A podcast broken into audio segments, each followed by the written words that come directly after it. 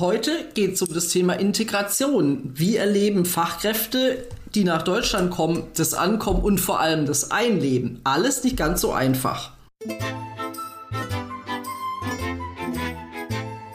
Schon mal über Haltung nachgedacht? Wir, Elke und Elke, tun das.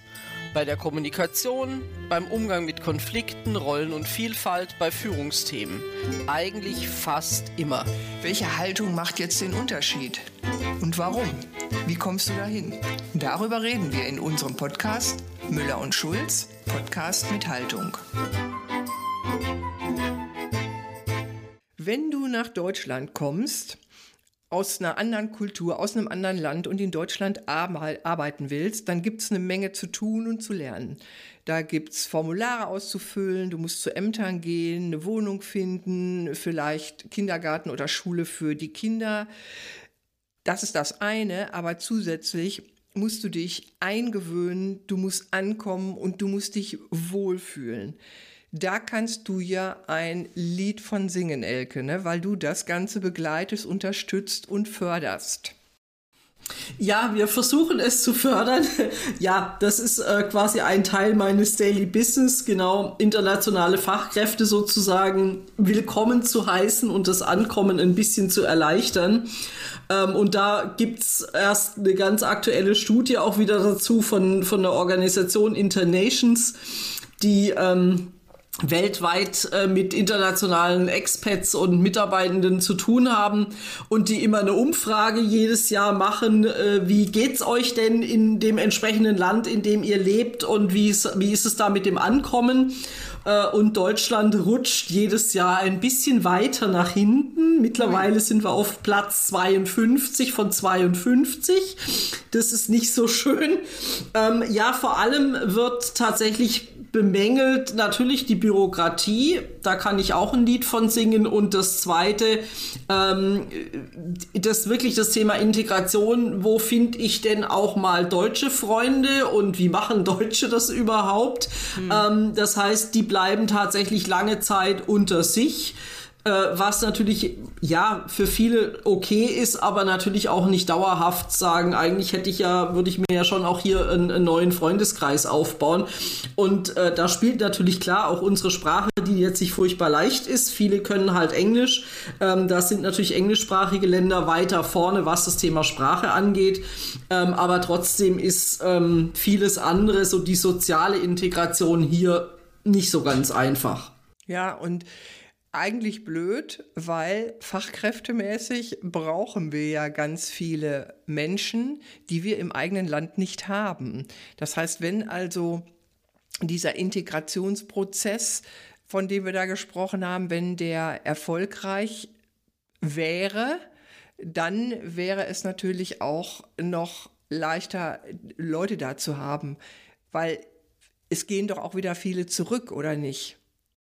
Naja, ich denke, manche gehen sicherlich zurück, weil sie es hier dann eben doch sehr schwierig finden oder ziehen weiter im Sinne mhm. von, äh, dann gehe ich halt doch in ein englischsprachiges Land oder äh, äh, ja, ähm, such mir halt wo ganz anders irgendwie was, da ist mir Deutschland zu schwierig.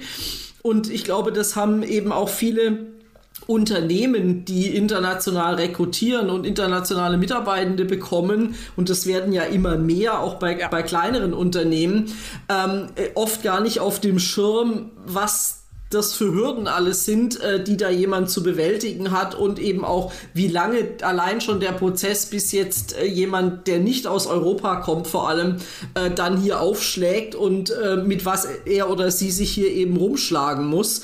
Und ähm, da sind wir wieder bei einer Lieblingsthemen, nämlich Perspektivwechsel. Also sich tatsächlich mal zu überlegen, wie, wie geht's denn der neuen Kollegin oder dem neuen Kollegen hier und äh, da einfach auch sinnvoll zu unterstützen oder sich eben dann die Hilfe von außen zu holen. Also wir sehen uns bei Kompass ja schon so als ein bisschen externes Welcome Center zu sagen, gut, wir kümmern uns darum, dass es mit den Behörden einigermaßen gut abläuft, dass zumindest da alle Dokumente, die gebraucht werden, da sind.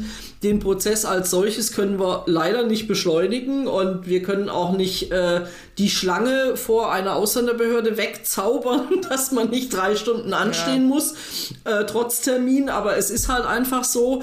Aber äh, es ist schon mal jemand dabei, der sagt, ja, ich weiß, das ist jetzt auch gerade doof, aber da, da stehen wir gemeinsam durch und meistens kommt ja dann auch ein positives Ergebnis, dass der Aufenthaltstitel, den man braucht, dann da ist. Ähm, oder eben auch das Thema Wohnungssuche. Also mir ist noch niemand begegnet, der aus dem Ausland nach Deutschland kommt.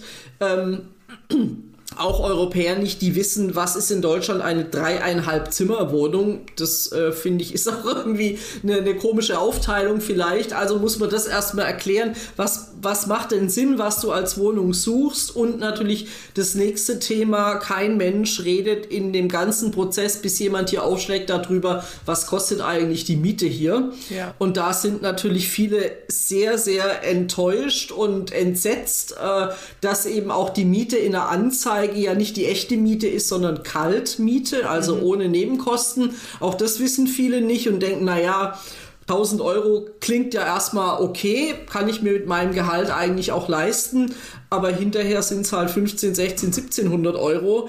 Ähm, das ist halt schon nochmal was ganz anderes. Und das wird oft nicht gesehen, dass das sehr belastend sein kann. Also ich höre leider oder wir hören leider in unserem Job immer mal wirklich solche Aussagen, wenn ich das alles gewusst hätte und wenn mir das mal irgendeiner vorher gesagt hätte, ich glaube, ich hätte mir überlegt, ob ich gerade nach Deutschland will. Ja. Und das finde ich, ist, ist ja einfach schade, ne, sowas zu hören. Ja, das habe ich genau, das habe ich gestern auch gehört von jemandem, der extra nach Deutschland gekommen ist, um hier zu arbeiten als Servicekraft. Aber genau diese bürokratischen Hürden und dieses, das kannst du ja auch niemandem erklären, der das System nicht kennt, äh, was das mit dir macht. Auch mhm. dieses mhm. Erleben von wie du behandelt wirst zum Beispiel. Ich meine, wenn, wenn, wenn ihr jetzt Leute begleitet, dann haben die ja nochmal jemanden, der sie mehr oder weniger an die Hand nimmt. Aber trotzdem bist du ja schon in verschiedensten Bereichen alleine, denke ich mal, oder? Ja, klar, klar. Ja. Also ich meine, wir können natürlich bei einem Behördentermin das abfedern, dass äh, wenige Behörden ihre die Menschen, die da hinkommen, wirklich als Kunden behandeln, sondern viele fühlen sich da, muss man einfach so knallhart sagen, als Bittsteller ähm, und haben ja auch so eine gewisse Angst, funktioniert das alles und was passiert mit mir, wenn es nicht funktioniert? Das ist jetzt natürlich bei einer Fachkraft vielleicht nochmal anders wie, wie jemand, äh, der wie dein äh, Mentee äh, ursprünglich mal als Flüchtling hierher gekommen ist, aber trotzdem haben da auch viele Angst, funktioniert das alles?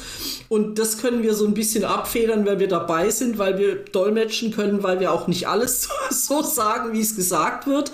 Ähm, aber nichtsdestotrotz, ich glaube, es braucht dieses ähm, Verständnis und auch so ein Grundverständnis von interkultureller Kompetenz äh, einfach auch in den Unternehmen. Und da hapert es natürlich an der einen oder anderen Stelle auch noch ganz gewaltig, dass eben das gar nicht gesehen wird. Also mir, ich finde immer, dass solche Menschen eigentlich ja mutig sind. Die lassen äh, in ihre Familie oder einen Teil ihrer Familie, Eltern, Geschwister, was auch immer, zurück gehen in ein völlig fremdes Land, wo sie die Sprache nicht können, ähm, erstmal nicht, ähm, noch nie vielleicht vorher waren, ähm, aber hier einen, einen, passenden Job gefunden haben, lassen alles zurück, um hier sich was Neues aufzubauen ja. und ja gleichzeitig oft auch ihre Familie im Heimatland auch noch mit unterstützen, mit zu wollen. Genau. Und das wird oft gar nicht gesehen, dass es, finde ich, ein sehr mutiger Schritt ist, sondern da wird eher gesehen in den Unternehmen, jetzt fragt der zum dritten Mal nach, keine Ahnung, wie kriege ich denn meine Sozialversicherungsnummer und warum, äh, warum ist es so schwierig, einen Arzttermin zu kriegen und kannst du mir nicht mal helfen? Ähm, da wird es eher leider oft von, bei, äh, gesehen, diese internationalen Mitarbeitenden, die sind anstrengend, die haben tausend Fragen, die wissen ja gar nichts. Äh, klar, ich meine, wenn ich jetzt selbst nur nach Frankreich ziehen würde, hätte ich A auch erstmal ein kleines Sprachproblem, vielleicht auch ein größeres und ich wüsste natürlich auch nicht, wie irgendwas funktioniert. Woher denn? Weißt es ist ja was anderes zu, also in Urlaub dahin zu gehen oder dort leben zu wollen. Ne? Ich finde, äh, wenn wir auch das mal im Wording, wenn wir mal unsere äh, Wörter uns dazu durch den Kopf gehen lassen, sowas wie Arbeitskräfte oder so. Was fehlt, mhm. ist das Gefühl. Was fehlt, ist Menschen, menschliche Wärme. Und mhm. die hat bei uns im Arbeitsleben keinen Platz, in Anführungsstrichelchen. Natürlich hast du Kollegen und wenn es dir mal nicht gut geht, da gibt es immer welche, mit denen kommst du vielleicht gut aus und dann äh, mhm. äh, fangen die dich mal auf. Aber jemand, der nicht dazugehört, weil noch nicht integriert ist. Oder wir haben ja auch dieses Thema Onboarding, dass das nochmal eine ganz andere Nummer ist, wie wirklich jemanden an Bord holen, der dann Teil der Crew ist und, und sich wirklich zugehörig fühlt. Da ist, da, da, das dauert gefühlt Lichtjahre, bis du soweit bist. Und das Absolut. Geht, das ja. geht nicht über Formalitäten, über Sozialversicherungsnummer oder sonst was, sondern das geht nur wenn so ein Mensch und seine Bedürfnisse verstanden und akzeptiert werden.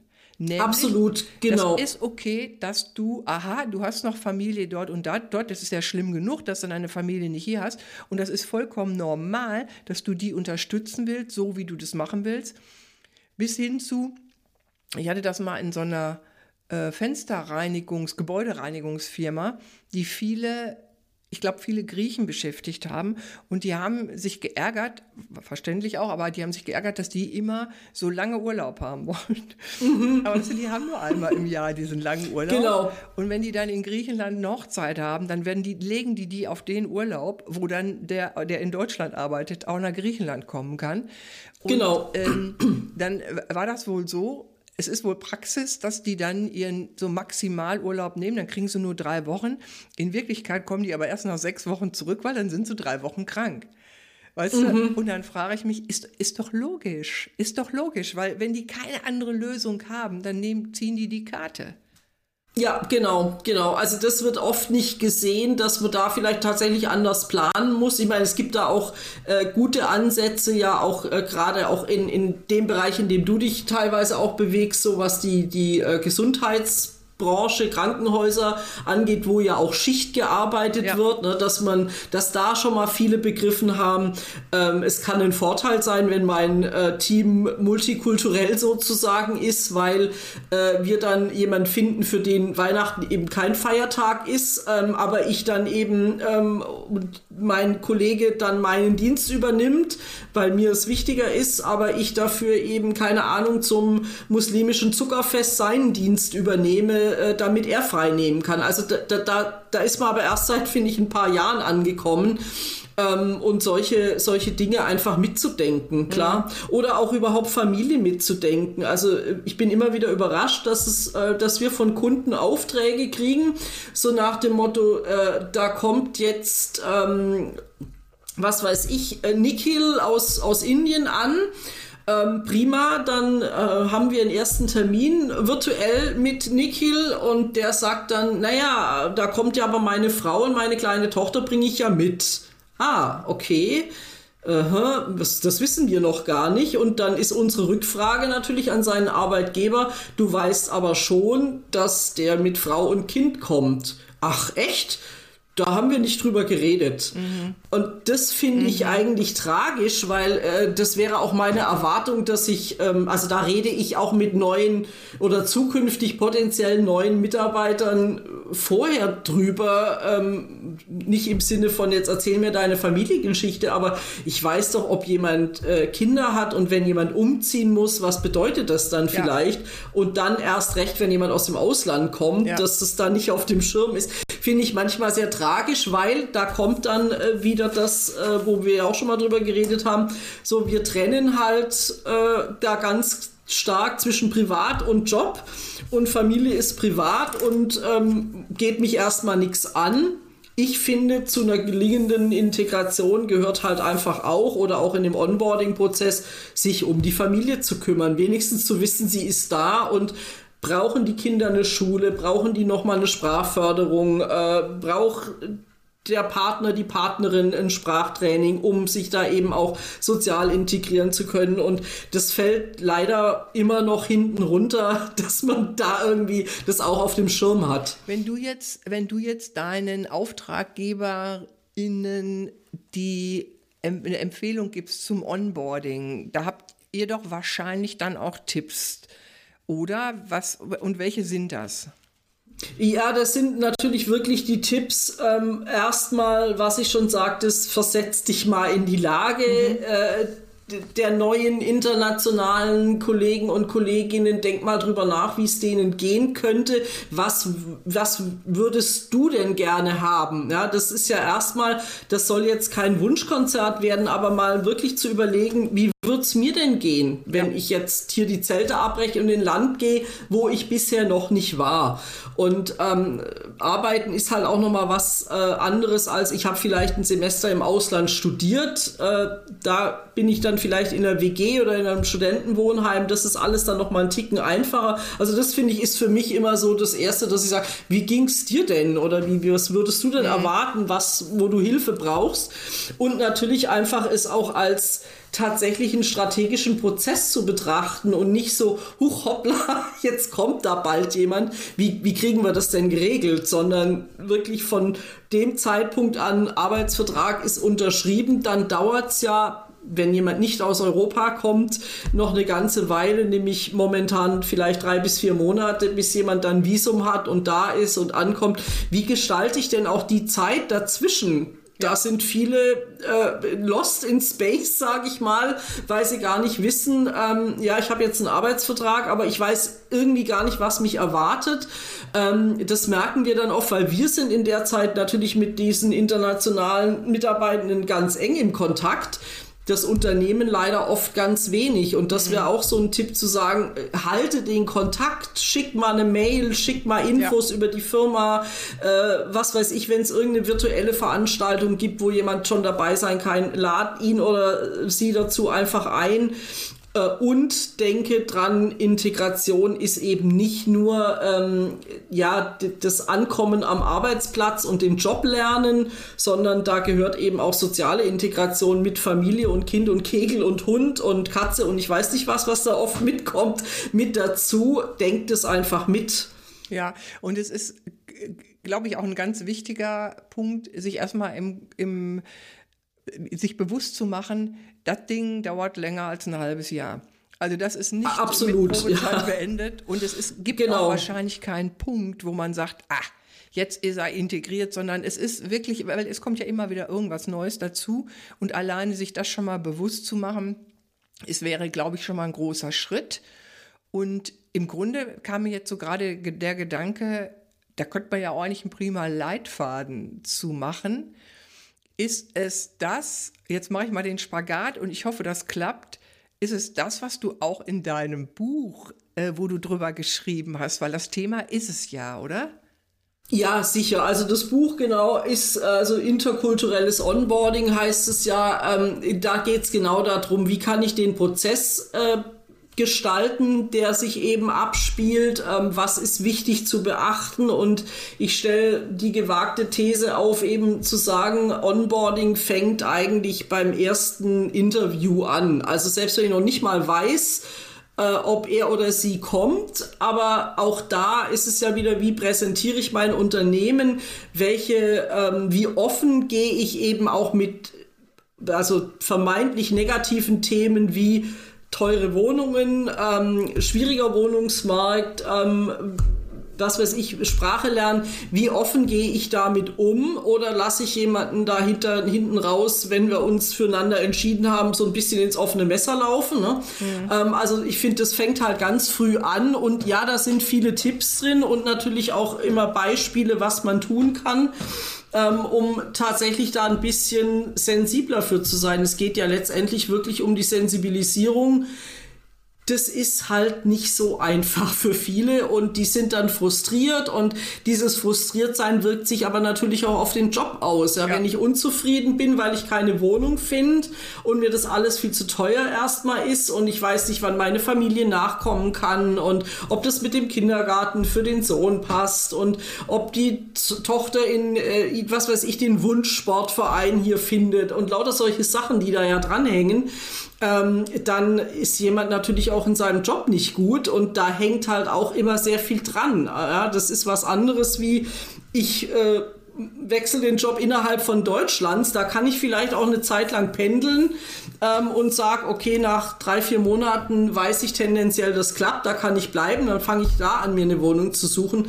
Aber jemand, der aus dem Ausland herzieht, der bricht gegebenenfalls mit dem Tag, wo er ins Flugzeug steigt, alle seine Zelte ab. Ja, und äh, ich finde auch, da ist, ist es gut, sich das, den, den, diesen Mut, den du da beschrieben hast, das mal bewusst zu machen, das zu wertschätzen, dass jemand sowas macht, weil wir wollen, ich sage jetzt mal, wir hier in Deutschland wollen ja solche Menschen haben, die hier arbeiten und dass man das nicht als Einbahnstraße sieht, sondern da will einer was von uns, sondern das mhm. ist, das sollte Win-Win sein, dass wir beide Seiten versuchen, das bestmöglich zu gestalten und zwar so, dass der Mensch dann auch da bleibt. Das ist wie eine Ausbildung, die du natürlich auch abbrechen kannst. Und genau. ist, die ist dann erfolgreich, wenn das da eine langfristige Geschichte wird. Und da sollten sich beide Seiten, also auch die, die jemanden dann in Lohn und Brot nehmen, überlegen, was sie dafür tun können. Und das ist gut, Absolut. Dass, dass du da mit deiner, ähm, mit, mit Kompass International, dass ihr dann euch da einbringt und, und das mit zum Erfolg führt und da eben unterstützt. Ja, also ist eigentlich wieder unser, unsere Überschrift, unser Thema. Es geht wieder um die Haltung, mhm. die ich dieser Person mhm. gegenüber habe. Ne? Nämlich ihn, also zum einen, ja, ich brauche äh, Mitarbeitende und jetzt kommen eben auch, äh, werden wir internationaler. Das ist erstmal, macht es vielleicht auch komplizierter. Aber hinten raus denke ich so, am Ende des Tages ist es auch sehr bereichernd. Ja. Ähm, und es müssen beide Seiten was dazu tun. Das Integration passiert leider nicht einfach nur so, sondern ist tatsächlich ein, ein langer Prozess. Und ich meine, mal ganz ehrlich, wie lange äh, betreust du deinen Khaled schon? Ja. Ähm, und äh, wo, wo hört, also wo ist tatsächlich der Punkt zu sagen, jetzt ist er wirklich da. Ja, das, ja. Ähm, das ist, muss seine Entscheidung sein, zu sagen, jetzt finde ich es hier super, weil ich habe einen Job, ich ähm, habe Freunde gefunden und und und. Aber das dauert bei jedem unterschiedlich lange. Ja, also bei mir sind es, bei uns sind es fast acht Jahre und da ist ja. er immer noch nicht, aber der ist schon Riesenschritte gegangen. Und ja. es, ähm, ich habe das ja quasi so Learning by Doing gemacht, aber grundsätzlich können wir ja sagen, Integration und Onboarding, dazu, das braucht tatsächlich eine Strategie dahinter, ein Konzept, den Willen, das zu tun, die, mhm. das Wissen, dass es eine längere Geschichte ist und dass es nicht mit dem Ausfüllen von Formularen ähm, und irgendwelchen Arbeitsmitteln zur Verfügung stellen getan ist, sondern dass es wirklich heißt, äh, Menschen willkommen zu heißen und genau. auch mit denen in Zukunft viel zu tun zu haben und sich dazu ja. bereit erklären.